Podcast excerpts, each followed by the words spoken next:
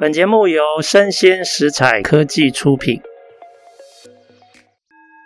新创除了热血创意与活力，其他重点让长辈告诉你。欢迎收听《杨家长辈经》，未来的新创拼图。大家好，今天杨家长辈经要跟大家分享一个主题，叫做“消费新时代的新”，你知道吗？这可能是很多这种产品品牌他们很关心的议题哈，因为现在的我们所谓的新世代哦，有所谓的千禧世代跟 Z 世代啊。那千禧世代根据国外的定义，大概就是一九八零年代出生到这个一九九零年代末期。那从一九九八年开始出生的这个世代，我们就习惯称它为 Z 世代。那这呃两个世代，它有一个共通性哦，就是他们都非常熟悉网际网络。也就是说，大家想想看哦，一九八零年代出生的这个世代，他们到了 Internet 开始发展的时候，大概十来岁。所以等于说是社会上我们最容易开始熟悉网际网路最年轻的这个世代。那目前这个世代啊，大概全世界有多少消费人口哦？以欧盟来讲，它已经上亿了。欧盟大概有一点二五亿左右，美国也有一点一亿哦。那大概就占他们的整个消费总人口的三分之一左右。所以已经算是一个大的市场了哈。那这两个世代，他们相关的家庭消费，它的总消费已经占了这两个社会，就是欧盟跟美国市场总消费的三成，大概是接近快三兆美元左右。所以这已经是兵家必争的市场之一了。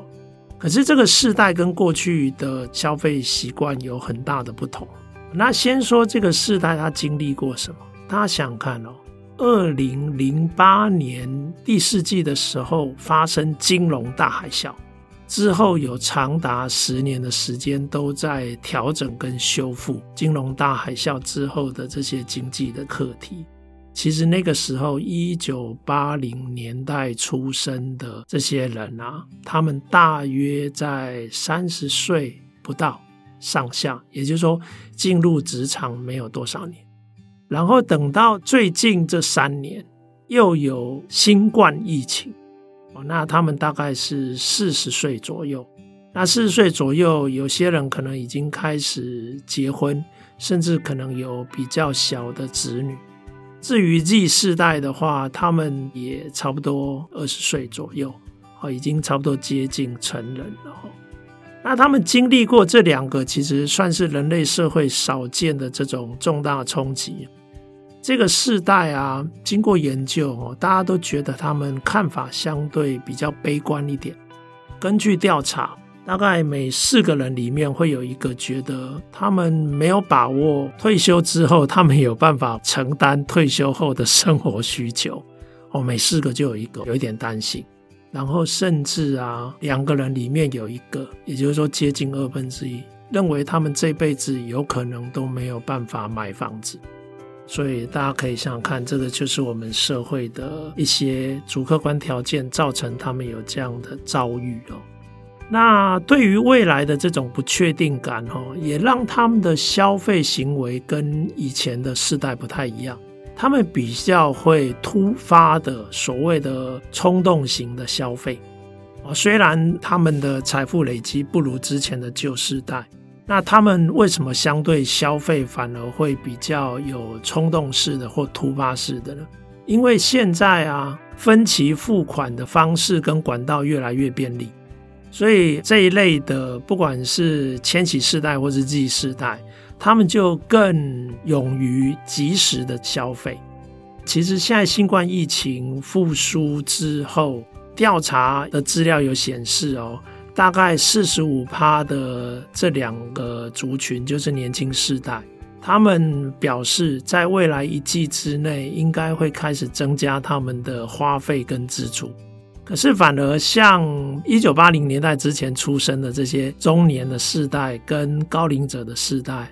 他们有八十三趴的消费者说，其实不管这个疫情有没有复苏，他们的消费大概不会有太明显的改变。尤其现在有很多新的商业模式出现了，比如说先买之后再支付，也就是说先买消费之后再支付。像这一类的新型的商务方式啊，特别喜欢的使用者大概在二十岁左右。那其实他们就是 Z 世代，他们在消费的管道上，哈，因为现在社群媒体已经蓬勃发展了至少十多年了，所以呃，透过行动装置，其实我们的新世代大概根据调查，每天都有大约四小时以上注意力会放在行动装置上。所以，对这些社群的媒体来讲，他们就开始去推展、去开发所谓注意力的经济，也就是说眼球经济。所以啊，像这一类的新世代，他们的消费啊，特别习惯没有断点的这种消费行为。所以，像 Airbnb 啊、Uber 啊、Amazon 这些，都是他们非常习惯的消费的方式。然后他们对于宅配时间啊的容忍度是很低的哦，所以他们是非常希望，他们只要订东西，最好一个小时之内就可以帮他送到哦。这个是越年轻的世代越容易显现出的一个特质哦。那他们也是目前我们所有的消费人口里面啊，最可能用手机付费的族群。其实这个都是比例的问题啦。我自己也现在也习惯用手机付费啊，但是其实这个年轻世代他们是更常见、更高的比例，都已经很习惯了。可能甚至 Z 世代啊，在他们懂事之后，手机就已经随时都在生活之中了。所以对他们来讲，手机支付这个是很自然而然的事情。那这样的这种新世代的消费者，吼。他们的购买方式跟这个一九八零年代之前的购买者不一样哦。像我记得我以前不管在美国或是我工作之后，我们都蛮习惯在周末的时候跑到超市啊或大卖场去 shopping 去购物。可是啊，现在的消费世代啊，他们不会采取这种方式，他们几乎是随时随地在线上，他们就有可能会采购。然后资料显示，他们也相对比资深的世代更喜欢订阅制，啊，像比如说 Netflix 或者是线上租赁这一类的服务，其实他们是很愿意接受的。可是我们这些比较资深的世代啊，诶，我们真的还比较喜欢 on 一个东西，所以我们反而比较少习惯使用订阅制。可是他们非常习惯订阅制。而且他们现在看到的这个媒体跟相关的广告，已经都是大部分都从社群媒体来了哦，所以不管是 IG 啊、TikTok，都是他们主要认识品牌的途径。所以有非常多的品牌啊，可以透过这些新媒体、社群的媒体，就像病毒似的快速扩散跟爆红。这种状况，其实在传统的媒体的广告上是看不到的。那社群媒体啊，就开始在想，哎，那我有没有可能让这些年轻的世代，他们在不用离开社群媒体的状态下，就可以采取购物？其实也有研究指出，哈，以二零二一年，就是前年，美国二十五岁以下的世代已经有六成了，每十个就有六个人已经是在社群媒体上有购物过。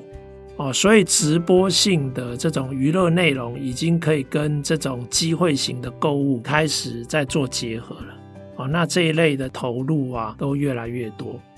可是啊，虽然现在社群媒体想要让年轻人不要离开他们的平台来消费，不过到目前为止啊，新世代的消费啊，大部分还是在社群媒体之外。比如说，他们虽然在社群媒体看到这样的品牌，可是他们可能反而，比如说，他到 Amazon 去找更好价格的这一类的商品来购买。那至于实体消费也有可能哦，可是因为他们特别希望是有个性的、有独特性的，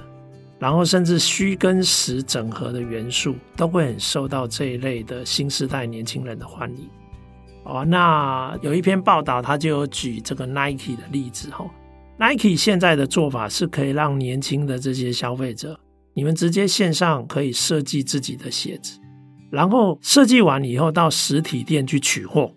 然后取货之后他还鼓励你哦，比如说你的整个开箱的过程，你都把它录下来，然后发表在社群网站上，然后还可以 take 这个品牌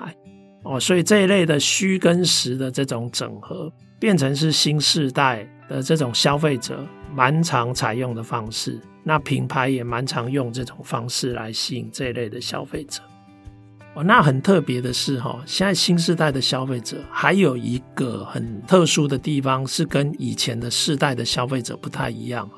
他们这个新世代被比喻成为事实的侦测器。怎么说？假设有任何品牌，他们主张他们公司是提供这样的产品。背后有这样的价值啊！现在的研究显示啊，特别是 Z 世代，会有高达七成以上的消费者，他会去查证，他会去查证你的广告宣称的资讯是不是真实的。如果是真实的，他支持；如果不真实的，他反而会因为这样而拒绝购买你的商品。哦，所以其实这个就给这种品牌的经营。提供了一些新的这种想法，对于这类的消费者，他们跟过去的消费者的特质已经不太一样了哈。那其实去年的研究也有指出，哈，超过九成以上的新生代，像比如说欧洲的这些新生代消费者，他们自己表示自己有可能会在几个月之内，可能就会改变消费的品牌，甚至可能会改变消费的这种模式。然后他们比老一辈的人更重视这种自我关照、表达个性这一类，都应该是产品应该要有的基本的这种条件，而不是一种奢侈的额外的需求。那新世代甚至更容易在年轻的时候，手头还不是很宽裕的时候，就购买潮牌哦、名牌哦。为什么？其实现在二手物的转售也变得更方便了，所以他们已经非常乐意在年纪很轻的时候就购买这种比较贵的潮牌来消费，然后等到自己想要再购买新的这个潮牌的时候，他再把他的产品用二手的方式转售。哦，所以这个是新世代的一些消费习性哦。那新时代因为这样，他也相对而言比这种老一辈的消费者更重视所谓的价值主张跟价值导向，特别是现在十到二十多岁的这个世代，比如说他们可能会觉得跟自己的身份、族群，甚至环境、环保这一类的价值是有所连结的。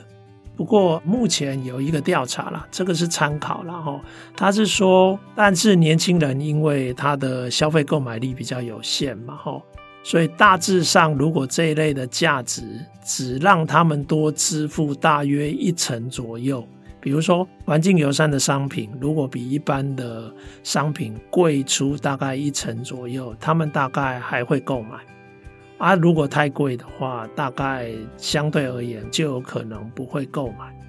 那不过我觉得，其实世代的这种消费者，如果我们现在是调查十几岁的年轻人，他们当然手头比较紧喽。可是这些年轻人会长大，当他们二十几岁、三十几岁，那是不是还是只能接受一成左右的这种价值？哦，品牌的这种溢价，我觉得这个倒是有很多讨论的空间。不过大体上就是他们愿意为了基本功能以外的价值愿意支出。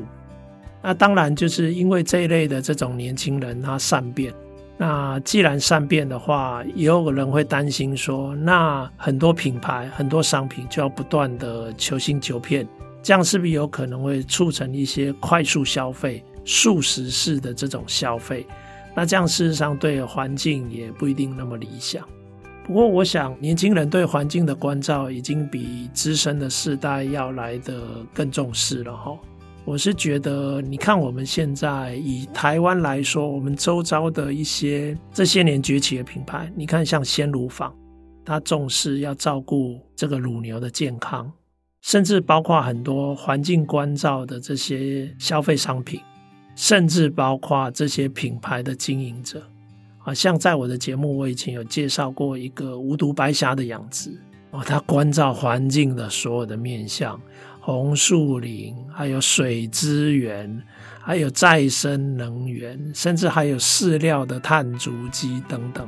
啊，这些其实。都在在的显示，新一代的消费者，甚至事业的经营者，他们取舍的价值都已经跟以前的时代不太一样了。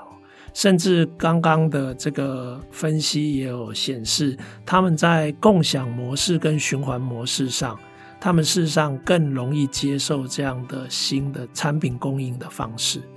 哦，所以其实我觉得，我相信啦，我们的消费应该到后来会越来越朝向一个愿意负责任、愿意做多元的价值关照的这个方向迈进。哦，那这个就是我们的新世代哦。那不晓得各位这个经营产品或店家，你们听到这些资讯，对你们来讲有没有什么新启发呢？啊，希望以上的分享对你们有所帮助。好，谢谢各位听众的收听，我们下次再见。